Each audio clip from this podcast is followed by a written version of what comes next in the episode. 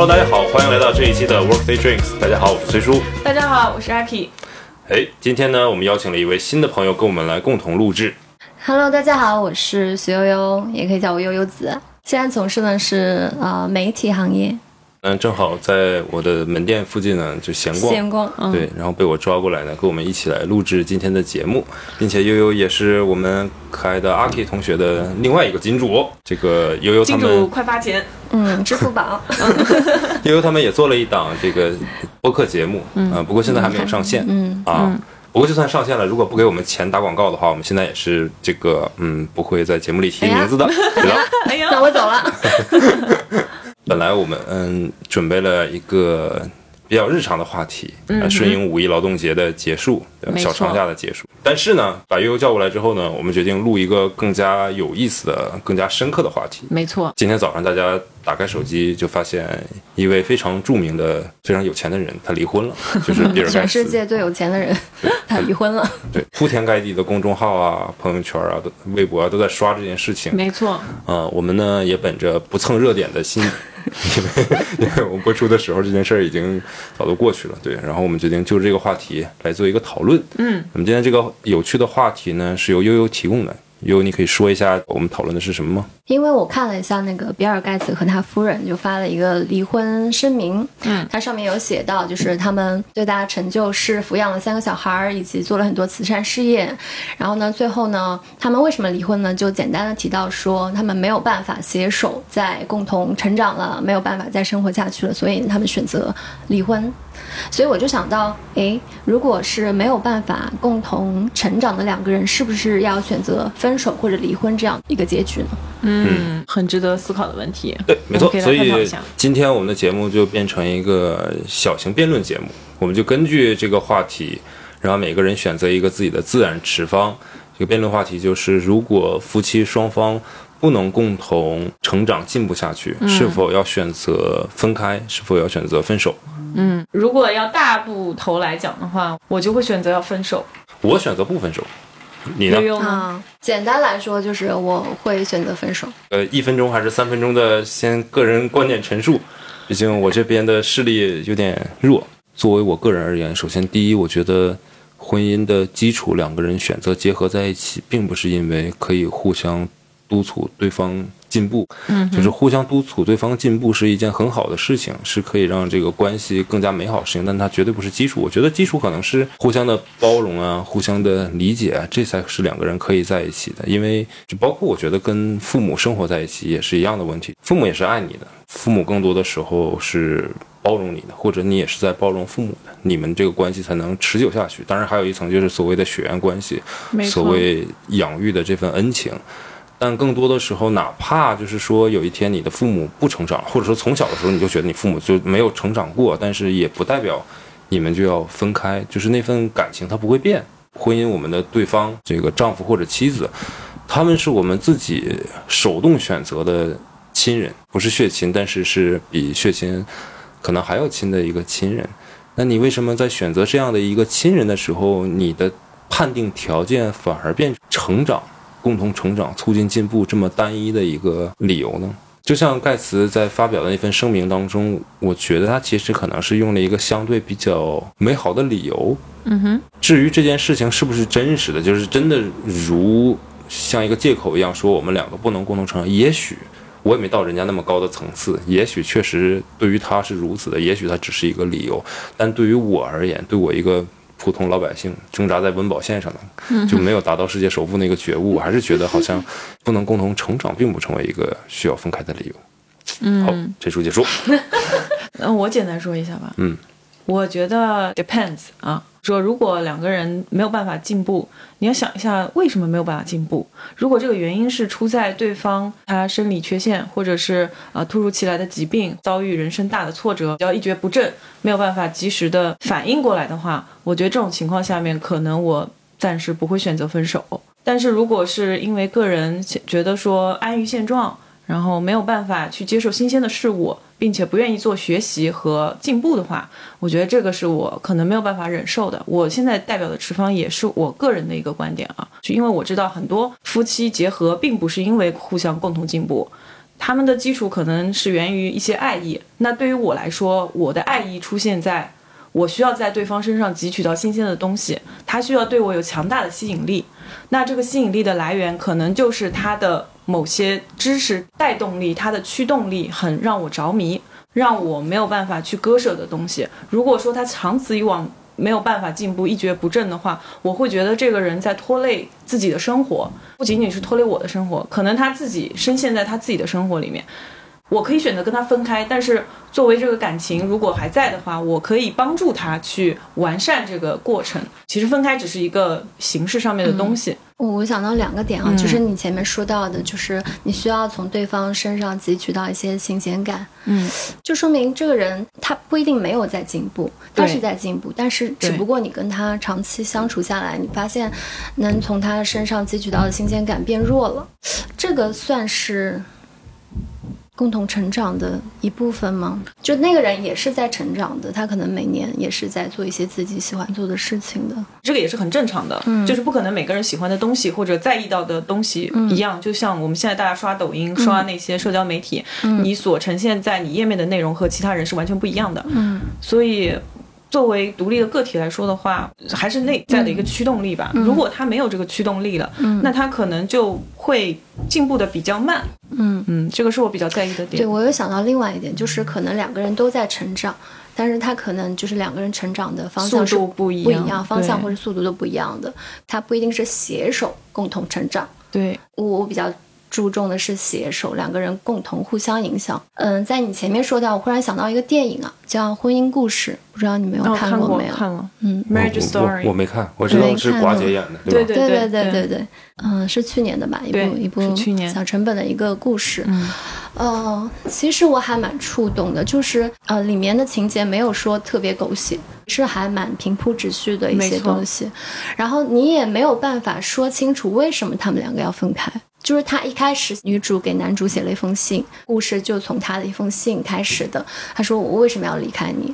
他其实还是爱着他的，他其实还是还是觉得他是个非常好的人，非常好的爸爸。嗯，但是他们两个的步调开始慢慢慢慢的不一样了，没错。就是两个人都是非常好的人，嗯，但是到最后他们可能没有办法互相影响、互相共同成长、共同进步，维持这个家庭，所以他们其实分开的，我觉得还蛮和平的。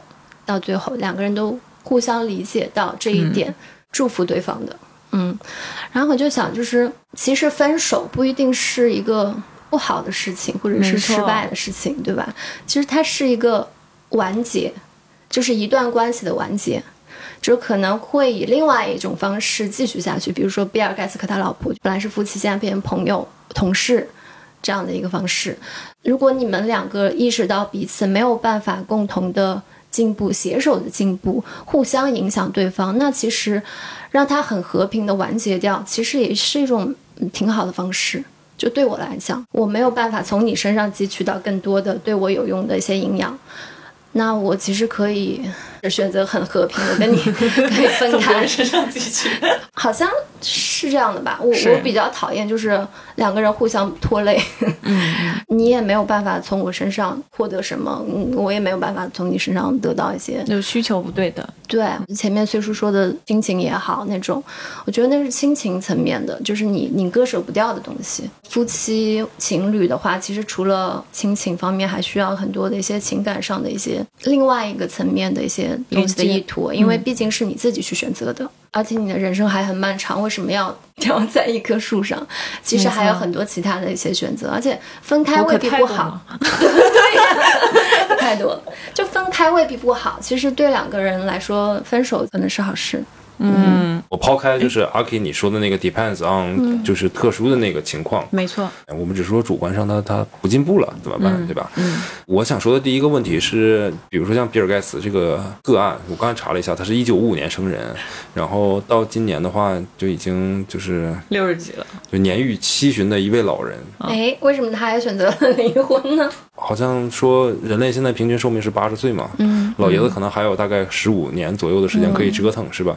你愿不愿意拿出这十五年的时间展开一个新的人生，走上一个新的里程？这对于我而言，我肯定是愿意的，对吧？我愿意在任何一个时间点，但不管是剩十五年还是剩十五天，我都愿意去开始一段新的生活，没问题。问题在于说不进步，这个我觉得我不信，我好像鲁豫啊，我不相信。然后 不是我我我认为的不进步是两个人没有办法从对方身上汲取到一些好的东西。就正面的正向的东西，进步这个设身处地来讲，就是说我可能不是比尔盖茨，但是我可以想象一下，我六十五岁，我六十五岁一老头儿，对吧？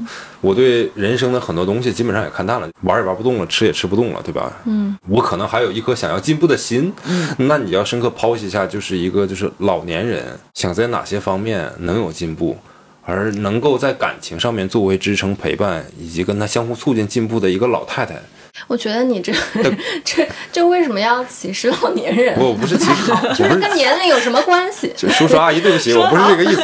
我觉得到老了，可能作为中国人来讲，更多的是颐养天年啊，刻板印象，子女绕膝啊，就是当然你可以没有啊，比如说像我，可能未来也达不到子女这个绕膝的这个程度。没有，可以让我的子女绕膝。这么客气的吗？感受一下，谢谢谢谢，要体验一下啊！我可能有自己人生的新的追求。我六十五岁，我想造火箭，我想像马斯克一样，我要上火星，没问题，蛮好的，可以有这样就。但是你的老婆会成为你的拖累吗？就是他阻止你说你这么大岁数了去做这种冒险的行为是不合适的，是不负责任的，你可能因此而丧失掉你的生命。我说不行，你阻止我，你不行，你就是不爱我，不支持我。年轻时候你都支持我，你现在阻止我，我要跟你分开。嗯嗯，我说真的是这样吗？我不觉得这是一个值得要离婚的一个借口，除非从二十岁开始你就一直在压抑自己的天性。你说我二十岁的时候就梦想成为一个车手，嗯，但是无奈是我编程太厉害了。我发明了这个操作系统，让我赚了很多钱。我一直车手这个梦想无法完成。等到我六十五岁的时候，我终于把我的公司做大做强，然后把 CEO 也传好了，儿子也扶持好了。我二十多岁的那个时候，想成为一个 astronaut，想成为一个宇航员，想成为一个赛车手的梦想，终于要实现了。这个时候，我压抑多年的情绪再也控制不住了。但是我老婆觉得，你都一把岁数，你折腾什么呀？三番五次的阻止你。对，我不觉得真的是这样。我不信，我不相信。我觉得是这样，他们在长期的就几十年的生活过程当中，已经非常熟悉对方了，也知道对方的一些喜好呀，所有的一些生活习性啊，度过了漫长的激情。过后平淡冷静，就思考了各个可能性，然后再做出在六十几岁的时候做出这样的决定。我是觉得他们的关系已经非常的充分了，该到了一个结束的时候了。他可能已经想清楚他想要的是什么。就像你说的，哎，六十几岁他还有十几年，可能二十年可以活，他为什么不在这二十年内找到更好的一段关系呢？如果是你，我不知道，就是你，你跟一个人已经相处了十几、二十、二十年了，你跟他这段关系已经很充分了，任何阶段都尝试过了，之后你觉得已经没有任何的让你成长进步的空间，或者跟这个人已经太熟悉了，没有必要再继续下去了。你想想看，你还有十几、二十年要过呢，你是想选择另外一段可能性呢，还是继续跟这个人在一起？我是觉得，既然就是我们没有在三十岁分手、四十岁分手、五十岁分手，就证明如你所说，我们已经在各个人生阶段都磨砺过了，从激情到平淡，到不管是成为陌生人也好，还是成为好朋友也好，那个阶段就我们没分开，就证明我们应该是。向着一个比较稳定的关系发展了。嗯，我今天的衣食住行或者也是在一个相对舒服的一个状态里面。不然，如果有矛盾，我可能老早就年轻的时候就分了，而不用等到这把年纪才去分。所以我更相信是抛出外力那些不好的事情啊，就是说大家移情别恋怎么样？这个 case 里面，就不是那种说我跟你过不下去了，我要跟你分开。嗯，是不是那种？不是我跟你过不下去，那就说明两个人其实给对方都会留有较大的空间和自由性。对吧？嗯，因为没有的话，如果两个都是不爱受约束、受制的人的话，他可能很早分开。那到这个年纪，其实也没所谓要不要分开，因为要分开其实也很麻烦啊。就是你不分开，说我就喜欢现在，嗯，分床睡，可能到六十五岁，对吧？很可能你们五十岁的时候就已经分床，可能四十岁就分床睡了，对吧？嗯就不会成为问题。就我那么有钱，对吧？我住加州，你住纽约，我们还是夫妻，或者你愿意住在加拿大，你就住加拿大，我觉得都对他们来讲无所谓啊。就是我可以一年三百六十五天，也许只有圣诞节那天孩子回来的时候见一面，他也不成为问题。我去干嘛，对吧？那那分开也不是问题啊，就分手、离婚，就我觉得有什么问题呢？因为我们回到这个问题的本身，嗯就是我们是有一个就是辩论的话题嘛，啊有个母题的，对吧？嗯母题是说就是不能共同成长和进步了，对吧？嗯进步，因为好多老头儿到这个年纪都老年痴呆了，对吧？还有好多老太太阿兹海默，对不起，就是我不应该开这个玩笑啊。世界上有大概三分之一的老年人都在饱受这种磨砺和苦难啊。嗯，但这不是比尔盖茨吗？对，但是他没有，他老婆可能也没有。对我的意思是说，就是还趁着自己头脑清醒的时候，我非常尊重他们做出的任何的这个选择，对吧？我相信他们一定比我考虑的要周全，但我不相信的是，只是简简单单的因为不能共同成长进步。嗯，我我反而觉得他们想的非常的透彻。对啊，我觉得他们已经彼此聊得非常透彻，才做了这样一个决定。离婚分开是一个关系的完结，但不是完全的结束。他们可以用另外一个方式相处，他们可以各自找各自的伴侣。但是这里面就有一个问题，说六十五岁的高龄老人们是否需要高龄啊，六十五岁怎么就变高龄了？不高龄六十五岁难道就没有需求吗？这应该可能也没那么那什么吧？其实也有吧我不知道你们身边有没有接触过六十以上的老年人。其实想法还蛮多的，嗯，不是说就是养老或者怎么样，对啊他有自己的一个驱动力，就是他想要做更多的事情。这个时间里面，他尽可能的寻找自我，对，嗯去找更多自己喜欢的东西。啊比如说，你觉得六十以上的人，差不多有些人啊，三分之一你走老年痴呆或者怎么样，就是根本就不关心这些东西了。但是他还是会有坚持他自己去，比如说打高尔夫，组那个队，去学网球。那个，比如说好几个高尔夫球可以放在同一个架子上，他想做那个架子，然后他自己去设计。会有很多那种想法，但是未必是说我要跟这个人分手之后，我就再去寻找另外一个人或者怎么样。我觉得他可能也并不是很需要这个，所以这点我还是同意你。我对我不知不觉大家分开是为了找寻下一个人。自我的价值不一样的，就跟我们任何的情侣关系或者婚姻关系，嗯，最初就觉得啊，我们俩感情好或者怎么样，但其实也会有很多很多其他的问题。而我觉得走到最后没有办法走下去，有一点是因为自我的价值不一样，还有一点就是有没有想过自己是那个不进步的人，或者自己是那个比尔盖茨被盖茨夫人嫌弃了，那没有个糟老头子你不进步了。是，嗯而不仅仅是说用财富来证明说我是强势的那一方，是是，你看看人家苹果，你瞅瞅咱们家微软。我跟你说，要不是乔布斯死的早啊，啊，这样也不太合适是吧？你不能开这个玩笑。天天天天被念，可能就过不下去了。夫妻关系也是挺复杂的，对吧？嗯就是就是我我看到一些报道说离婚嘛，他其实并不是说都是出轨，那、其实很多就是两个人没办法聊到一起，然后两个人价值观不一样，生活上的选择不一样。可能到最后就没有办法磨合，裂缝越来越大，越来越大，大到某一定程度之后，就觉得不想看到对方，就就就宁愿自己一个人待着，就也有这个可能性吧。好像好像是说，人体的细胞大概多久会更新一次？一个人整个三年之后的你你跟三年之前你其实是另外一个人。我想说，是从认知、意识形态、从价值观这些角度来讲，也许三五年，可能你也是有一个新的成长、新的认知对自己、对这个世界，对吧？就。危及到一个非常重要的问题，就是如果大家都认可这件事情，就知道自己永远是会变的，对世界的认知、对感情的认知是会变的，那婚姻的基础变成了什么呢？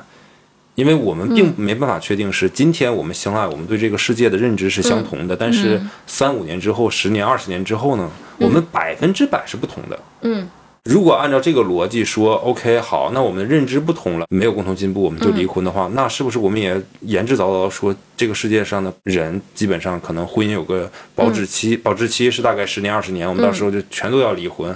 那我们就别发一个永久的这个结婚证了，我们发一个为期十年的嘛，到时候再续约嘛，对吧？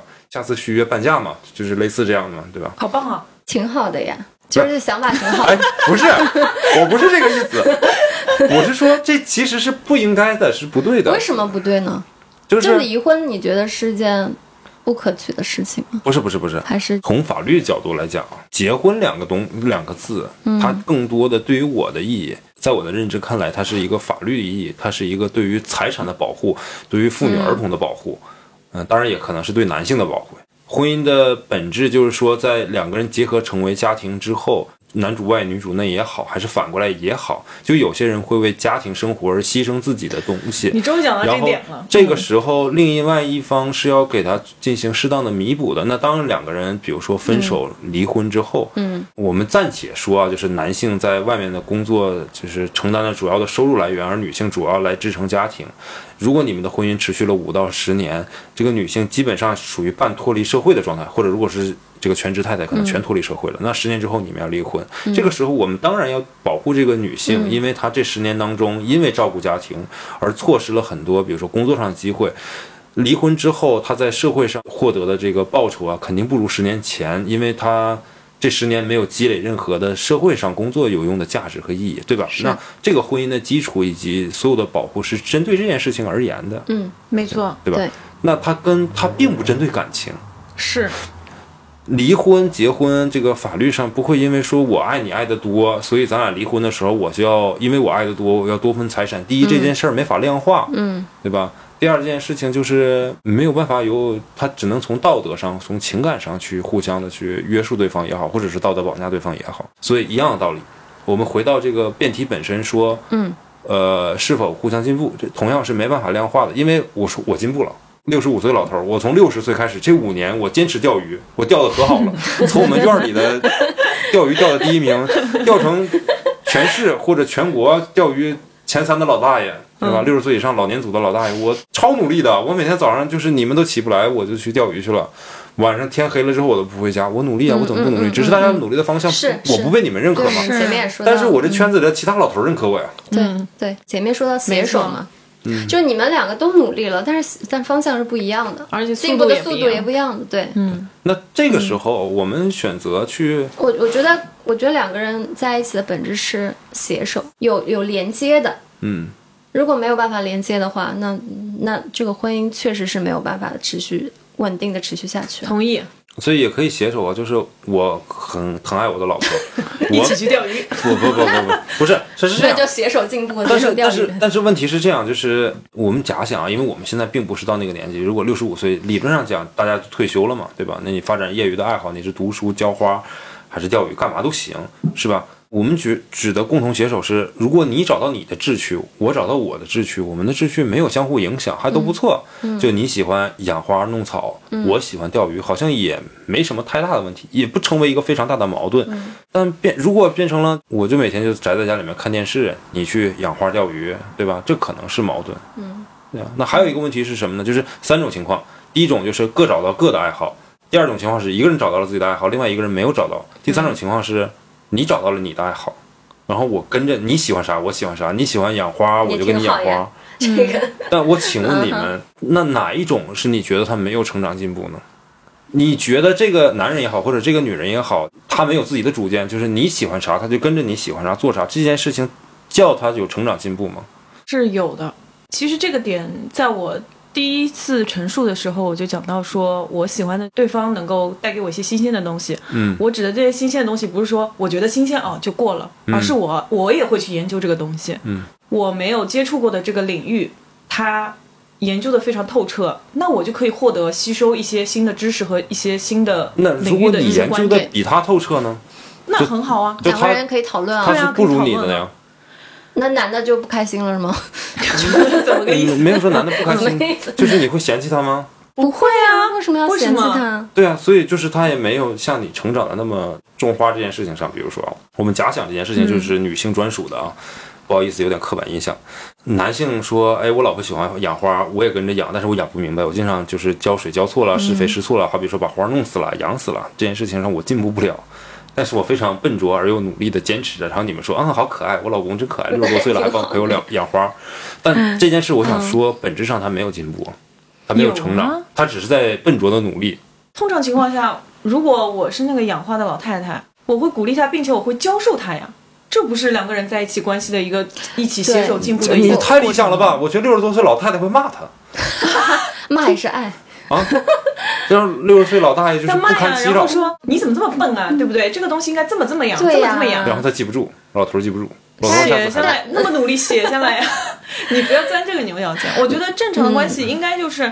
对方在研究一个你没有研究的东西，你会感到很开心，会感到很惊喜。我觉得就是前面说到的那个进步嗯这件事情，不管你是做什么，我觉得你只要去做的是正面的、正向的，就是好的。没错，嗯，而不是说我进步了要量化它，我进步了多少，你进步了多少？我觉得这个嗯，就不用去太没有什么好但如果基于这一点啊，那我就拉回，比如说这个故事的背景材料，那你觉得就是盖茨和盖茨夫人、他们两个人不会进步吗？我相信他们一定在某种程度上没有办，法共同携手，法携手进步。对，我觉得问题可能就出在是没办法携手进步上。对，是因为我绝对相信他们是要比我们这些那肯定人要进步的多的。或早或晚，两个人都会丧失认知，丧失共同认知，丧失共同语言。嗯，所以这件事情是需要大家理论客观认认同的，就像你们同意刚才我的说法一样，就是结婚可能有个保质期是十年、十五年，到时候大家再续约，嗯就证明你们两个人是同意这个观点的。嗯，既然大家同意这个观点，其实大家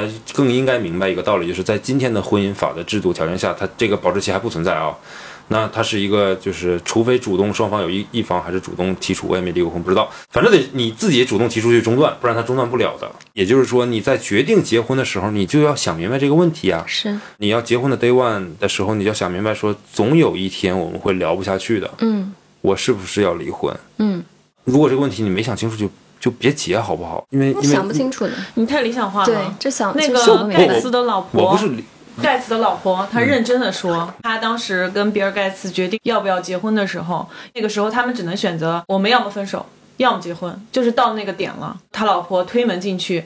发现盖茨在一个板上分析了呃结婚和分手的那个不同的利弊是吧？对利弊，我做了个 SWOT 分析，对，然后最后人家选择了结婚，那最后还是分手了。开始想不想好这个没有办法达成的，太理想了，哪怕是盖茨那样的人，对我我是觉得就是像那个崔叔前面说的，就是关于婚姻的这件事情啊，就是结婚是件很慎重的事情，你需要考虑到很多，确实是，但是你也不要把离婚这件事情看得过重。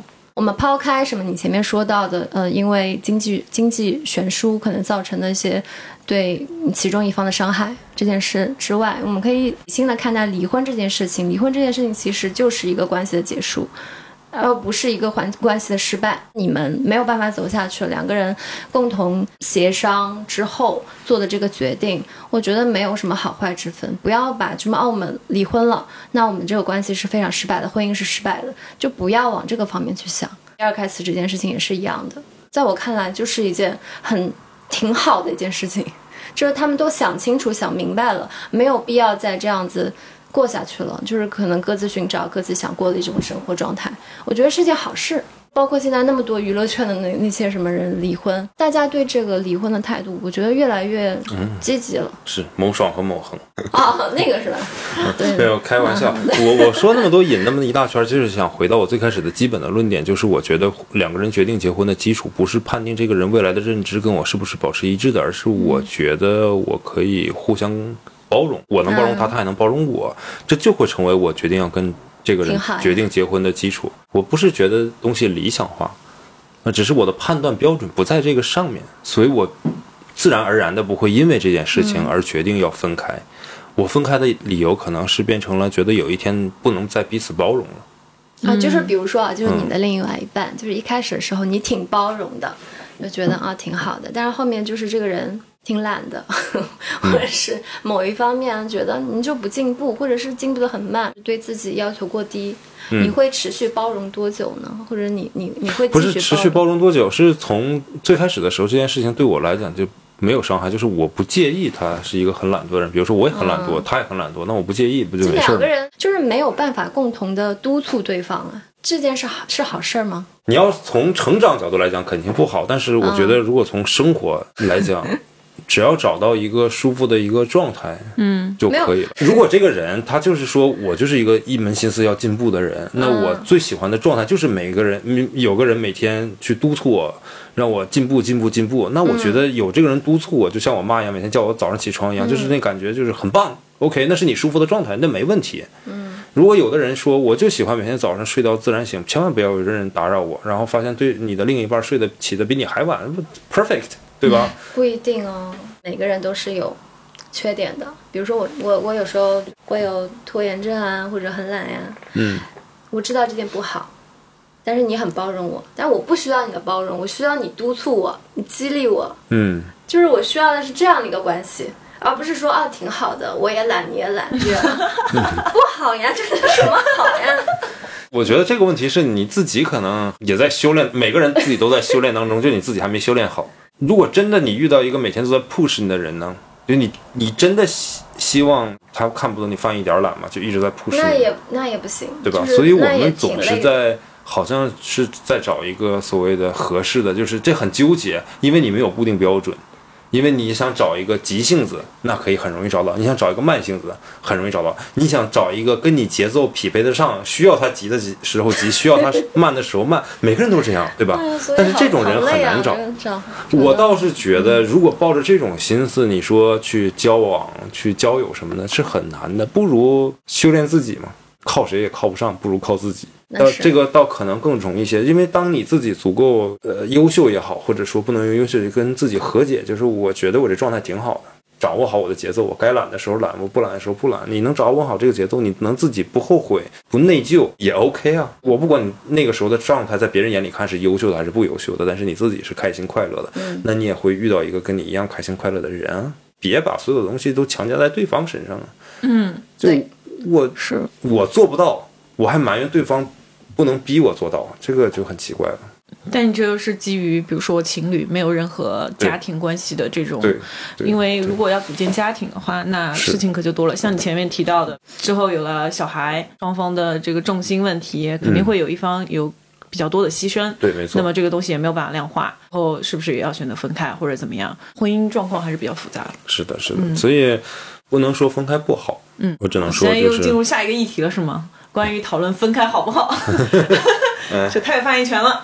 嗯，我是觉得就是开始就是每个人跟对方两个人就都互相陪伴，只是一段时间而已。怎么样，他也没有经历过你可能人生的前二十年，他是没有经历过的。没错，就是就你最幸运最幸运，你比如说像父母那一辈人，可能有一些比较幸运的，二十多岁结婚，一直到到老离开这个世界，他们都是跟一个人，那很幸运，对吧？不管是打骂也好，还是相濡以沫也好，反正是很幸运的。但绝大多数情况下，你没有比这个再长的时间陪一段嘛。你的父母兄弟姐妹也都是陪你一段时间，嗯，所以你选择的恋人、情人还是丈夫、老婆，也是陪你一段时间。你如果你能把这件事情想清楚，我不是说不能离婚，我只说辩题啊。嗯，辩题说的是因为对方不进步，这个对我来讲不成立。不进步不是我考量的标准，结婚的时候他就不是我的考量标准，所以他不会成为离婚的理由。送你一个金牌老公。嗯，就是不是。勋章。怎么不是那个怎么样都行。不是你，比如说我结婚的一个，比如说基本道德标准就是不能出轨，这是我的标准，对吧？我们俩在一起的时候，谈恋爱的时候，你没出过轨，我也没出过轨，所以咱俩结婚，结婚一开始头两三年也都没出过轨然后嗯嗯，那过了二十年之后不行了，憋不住了，要出轨了，哦、fine，但是你就有违了我当时跟你许下的结婚的这个诺言和这个想法，对吧？那我们自然当当然要分开了，因为这跟我原先结婚开始的预判不一样嘛。嗯，我预判我结婚的那一天，我不会要求对方说我们要共同进步哟。万一哪天你要是不进步，咱俩就要分开了哟。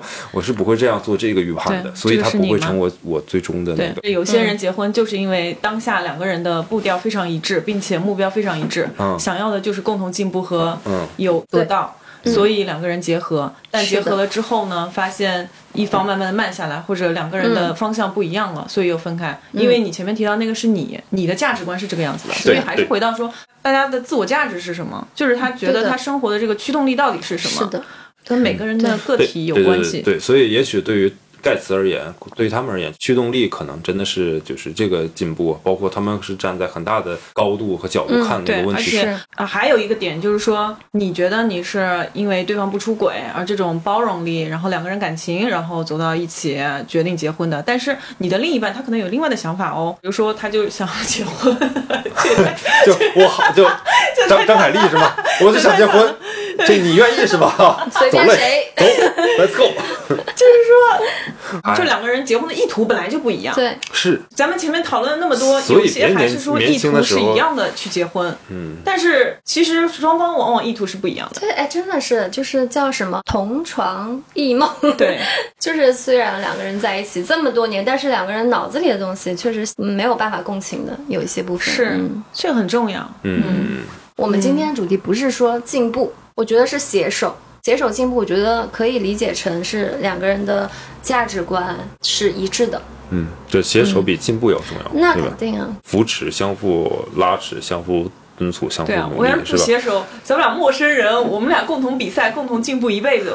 我觉得，我觉得也是的。我我我我想到一个什么事儿呢？就是我我在想这个问题的时候，我想到一个老家我的一个朋友，嗯，就她大学毕业，她女孩子是我初中的同学，就是初从初中、高中一直到大学，我们基本上都是一个学校的，差不多。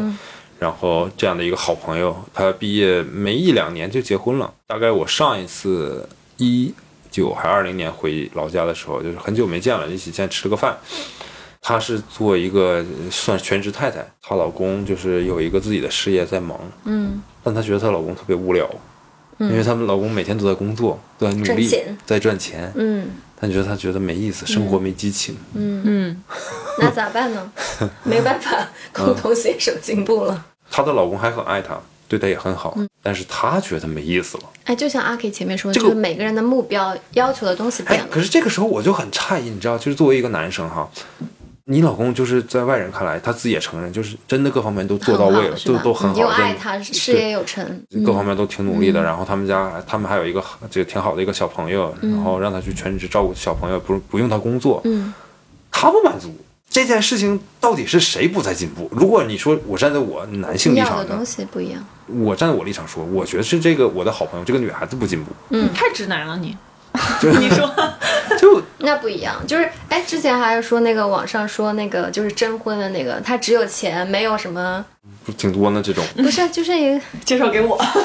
就是就是就是呃，没有生活情趣，只能赚钱，然后也不要求自己就是各方面身材啊、什么颜值啊，自我管理也不打扮，对，自我管理也不好。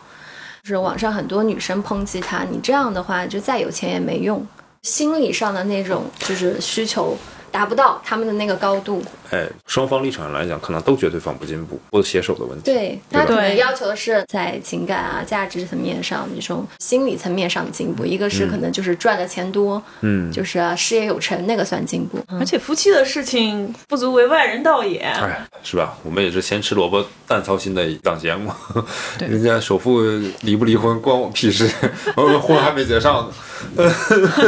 我们刚才聊到的这个问题，又让我突然想到另外一件事情啊，就是六十多岁有三分之一老年是患有阿兹海默、老年痴呆的，有这转场可以。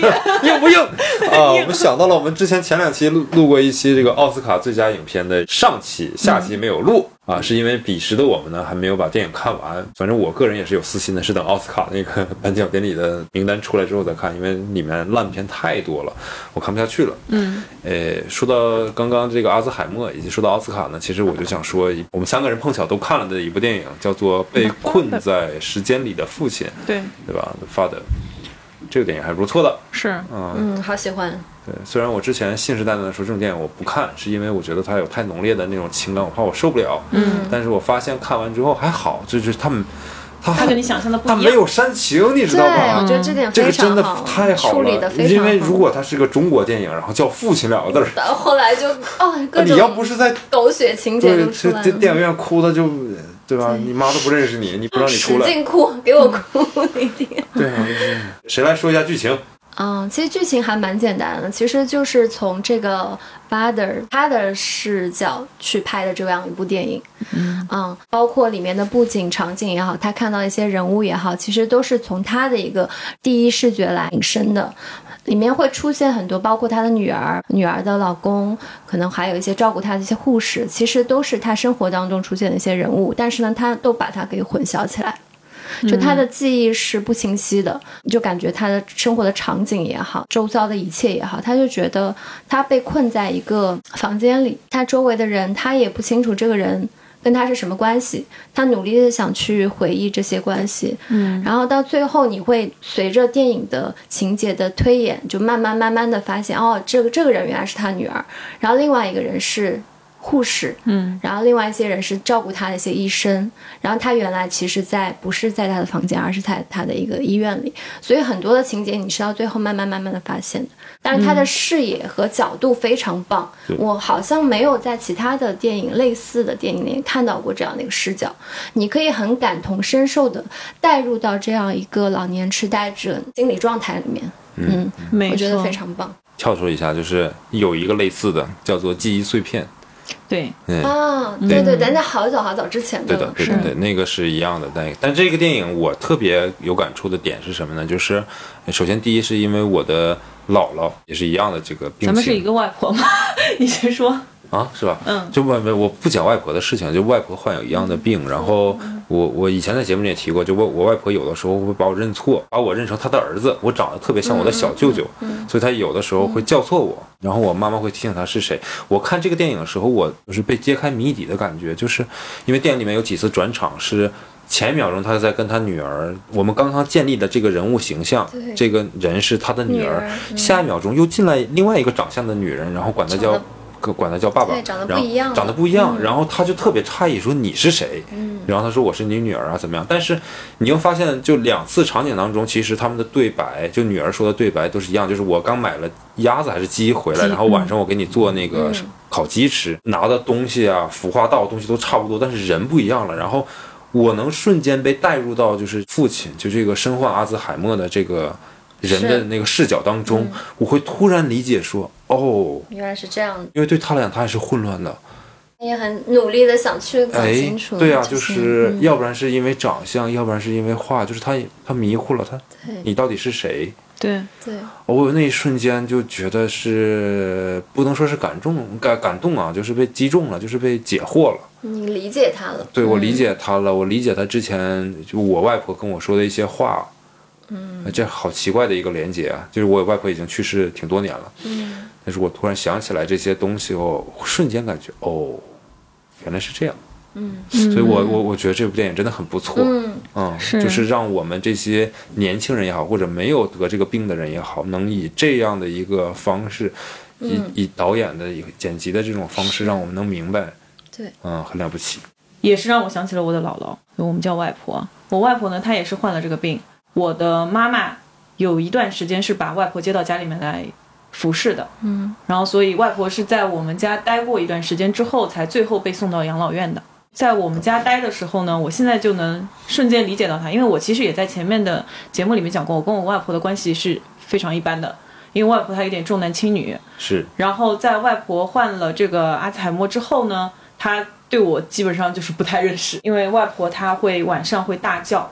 会吼叫，做一些莫名的一些事情，有的时候你感觉他是失智的，就失常的，嗯嗯嗯就跟你说的一样，能够理解他当时的那个感觉，就是好像每一天其实都像一个惊悚片，嗯。因为他推门一出去，看到的东西是不一样的，他的记忆还停留在，所以叫困在时间里的父亲嘛。瞬间我也是被击中，我我我当时其实也是很烦的。为什么就是一个老人在家里面半夜三更的在那吼叫，会经常做一些让你觉得特别烦的一些举是动？是，嗯当时作为孩子，我还不是非常能理解。另外一个点是我现在有点佩服我爸爸，在剧中的时候，其实那个发的他的女儿，嗯。有前夫的。当中呢有一个片段是有个疑似前夫的人扇了他一个巴掌，就是打了老人。嗯。其实，在老人的记忆里面是有这一块的。对，嗯那这个东西它影射了，我这么猜测啊，可能是女儿跟前夫离婚的一个导火索，就是她对自己的父亲不够好，嗯。她把这个父亲接到自己的家里面来侍奉，但是丈夫在漫长的这个嗯时间里面并不能接受这件事情他，的这个时间线。也可以看出来这些端倪。那么联想到我现实生活当中，我不知道是因为中西方差异还是怎么样，我当时还认真的想了一下这个问题。嗯我爸爸他可能也不是很喜欢我的外婆，嗯但是他也在当下可以做到说，那你接过来去好好的服侍他。嗯这个不知道是因为我爸的个人品质好呢，还是因为一个文化环境的问题。因为我如果是我的话，长久下来，我可能也坚持不了做我觉这件事情得。上一代人可能他们就忍耐力、那个责任心啊什么的都会更强强一点。其实我也联想到我我妈妈、我奶奶和外婆，其实他们也都八十几岁了，然后也都是有慢慢慢慢这种老年痴呆的趋势。包括我奶奶那时候，其实跟你爸一样，就是，嗯、她一个人，然后接到我爸妈家里住。我奶奶可能脑子一下子不不太正常了，想起以前年轻时候的一些事情，然后他就忽然指着我妈骂，嗯，骂的特别难听，然后我妈就非常委屈，因为她每天照顾她，又不是亲妈，是，嗯，然后她就被一下子就突如其来的骂，让她特别委屈。那天就给我哭着打电话，说怎么怎么你奶奶怎么这样子？我我天天照顾她，我还受她这样的责骂什么的，对，就觉得很很委屈。然后我凭什么要这样子照顾你啊什么的？但是他就过了一天之后，他又想，可能真真的是觉得就是脑子不清楚了。是，我就觉得我妈这一点挺厉害的，她还蛮会自自己调节回来。嗯对，换做是我的话，我其实也受不了。就是，嗯，首先是婆婆嘛，就婆媳之间的一些问题，她可能从就是年轻的时候就存在的，是，但这么大年纪之后，你还要去照顾老年痴呆的婆婆，是，然后还要被婆婆骂，我是很难想象这样的一个情境的。我觉得好难呀，就对我妈来说。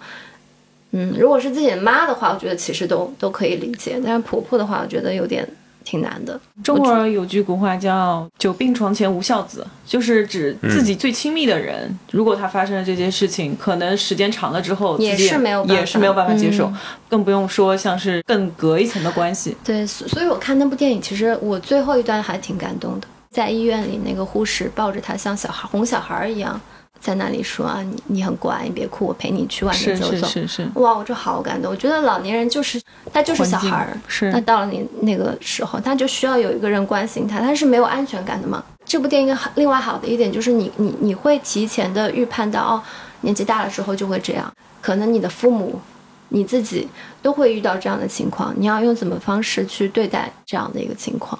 怎么样去处理它？你要去试图就是去理解它，就是你爸妈万一发生这样的一个情况之后，你要通过什么样的给他疏导情绪，然后哄他，把他当成小孩儿。我觉得这点是让我挺感动的，就对对值于这得思考。边来说，嗯。嗯。第一个话题跟这个话题结合一下哈，当你跟你的现任的老公达到六十五岁的高龄的时候，你觉得你忍不下去了，说我们还是彼此分开比较好，嗯，你也准备好跟他谈了，大概率你们可能也你应该能谈得过，就是要分开了，但是，嗯，all the sudden，他开始记忆偏差了，开 是不是就我始老年痴呆。提前面提到的有了特就殊的情况？就在这个时候，哎，你注意啊，他不是说就是你之前没准备分手，是你们俩已经准备分了，嗯当然还没有真的去分的时候，或者说你们已经谈好了，说，哎，嗯。咱俩发个声明，或者说咱俩这个跟家里亲戚朋友啊，这个孩子们说一下，咱俩去领个离婚证啊什么的这些事儿，也聊得差不多了，觉得 OK 我们要动作，但是突然开始他失智了，这个时候嗯。你怎么做？注意啊，就是这件事情，你的子女、你身边的人还不知道呢，就你们俩刚达成这个什么，你会跟你的子女说，其实我跟你爸之前已经说好了，我们还决定，如果你爸现在如果还不失智的话，他也应该会支持我的这个决定，还是还是你会就是说，我靠，倒霉了，完了，这个是未来的十五年，算了，就照顾这个老头儿或者照顾这个老太太，呀，这个这个选择，怎么样？哎，其实我觉得你这个问题可以更加的延伸一下。是。比如说，我们在年轻的时候，一方出现了突如其来的疾病，我到底是需要一直陪着他呢，还是我们选择分手，你去寻找更好的伴侣，或者还是怎么样？因为如果是年纪像你前面说的年纪比较大，嗯这个问题就有点小傻。我们俩提提前说好了要分开，对不对？他失智了，我能怎么办呢？我给他请个护工呗，我给他找个你会跟他分。开吗？这分不分开有其他意义吗？已经不重要了，是吧？就不重要了就是反正我也可以往养老院一送嘛，就找个好点的就是人照顾要带到，对就是责任带到但是我就不分开了嘛。对啊，那你现在喜欢别的老头儿或者喜欢别的老太太怎么分开也办？那对方能够理解你呀。如果你在年轻、特别年轻的时候，当然这个这个可能听起来也不是那么好。就是因为出现这件事情而不改变你们原有的决定，最大的问题是来自道德的压力，来自身边人是自己的一些愧疚感，对吧？对，但是你说你老了，我我能怎么办呢？我我只能给你请，像正常我们俩夫妻一样，我给你请好的大夫，我给你请好的护工，照顾你呗。其实这没什么意义了。啊，还有道德约束吗？我说我跟你分开了，但是我还是继续照顾你啊。呃失智的那一方他已经没有发言权了。就是你说的那一点，就是他年轻的时候他不是失智，他可能是另外的一些原因。那那个处于弱势的一方、生病的一方，他还是有发言权的，还有表决权的。没错。那其实可以不用把道德枷锁加在那个健全的人身上。假如啊是一个那个就是可能患病的人啊，我可以选择我我离开，我不需要你来承担责任，也可以啊。健全的那一方，我觉得如果是我的话，我会把权力交给那个人。如果他愿意我在的话，我会在。我记得小的时候特别喜欢看人家结婚，就是说神父在那儿，然后交换戒指，说里面有健康、贫穷，对，无论贫穷还是疾病，呃，什么对富有什么乱七八糟的，你不觉得？其实我们在讨论的这个问题已经在誓言里面这讲完了，其实都讲过。所以结婚还是蛮重要的。一个所以我是觉得，就是要是结婚的话，做的是这个爱情的誓言嘛。道德责任的道德的，对啊。但是这个东西又涉及到，比如说当下你是怎么想的，嗯，后面你的想法又不一样了。我当下是爱你的，跟你讲我爱你，我也没有说错，嗯。但是之后我不爱你了，我也是真实的不爱你了，嗯。但并不代表我之前说的前面就是骗你的，嗯。但我觉得就是结婚仪式还是蛮重要的，至少你在那时那刻，你当着所有人的面，你说了这些话，嗯，那你在心理上会觉得这个瞬间。你说的这个话，可能就会一直印刻在你心里。你觉得是对所有人发的这个誓，你可能会在乎别人的一些目光，会怎么想？所以我觉得这个仪式还是有必要的，不一定要办着很宏大或怎么样。但是你至少你身边的那些人，来参加婚礼的那些人是很重要的那些人，是你很重视的那些人。他们听到你在当时当刻说的那些东西，仪式也是对自己的一种约束吧。嗯，然后这个电影之外呢，还有另外一个电影我想推荐的，可能你们没有看，叫那个《金属之声》。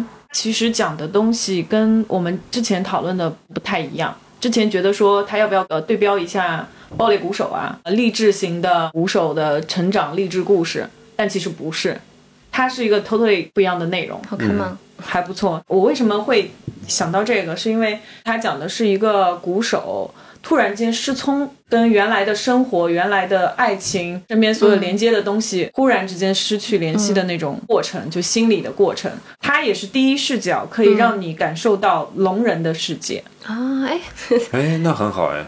他的听觉一开始。出场的时候就是非常好，在一个那个乐队演出的那个现场，不比五点一音效。对对对，没错。后面就是后面就是没有了。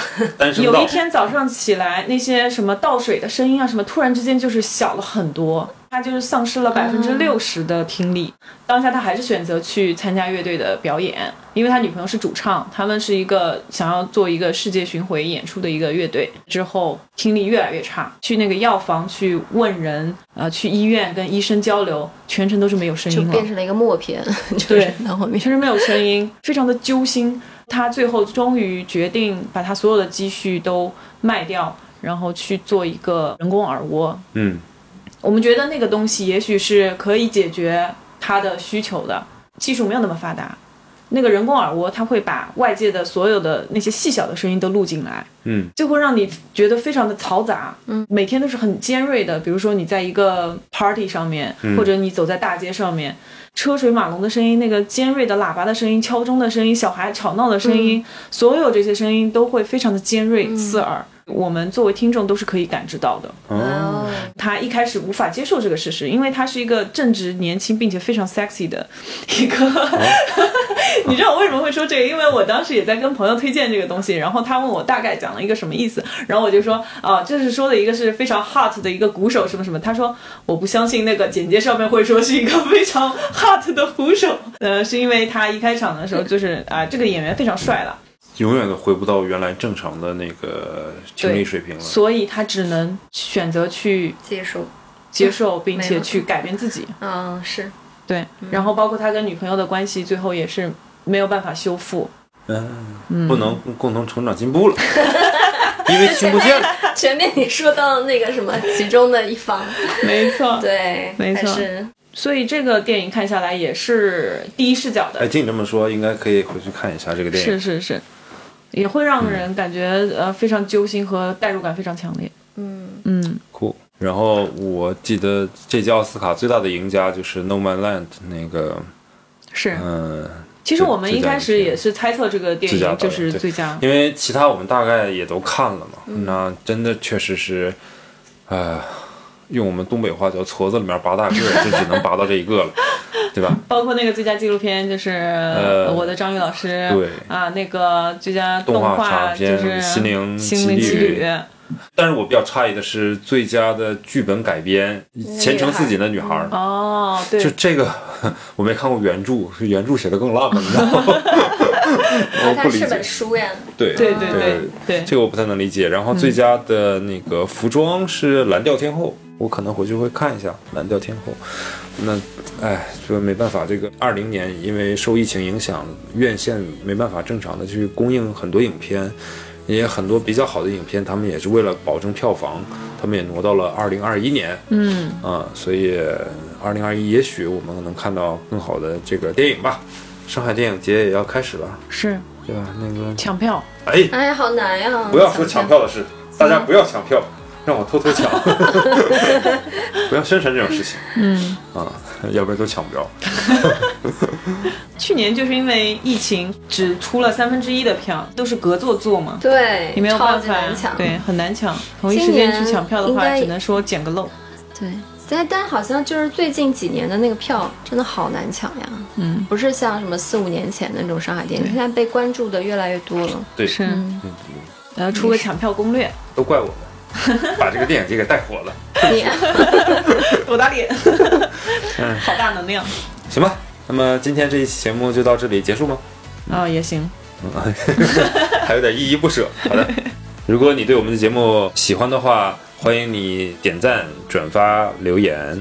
如果你想加入我们的线下讨论的话，欢迎你添加我们的线下微信小助手 WD Radio 零零一，并注明您是通过哪一个平台、哪一期收听到我们的节目的，我们会把你拉到我们的一个听友群当中。嗯，你还可以关注我们的微博 Workday Drinks 二零二零。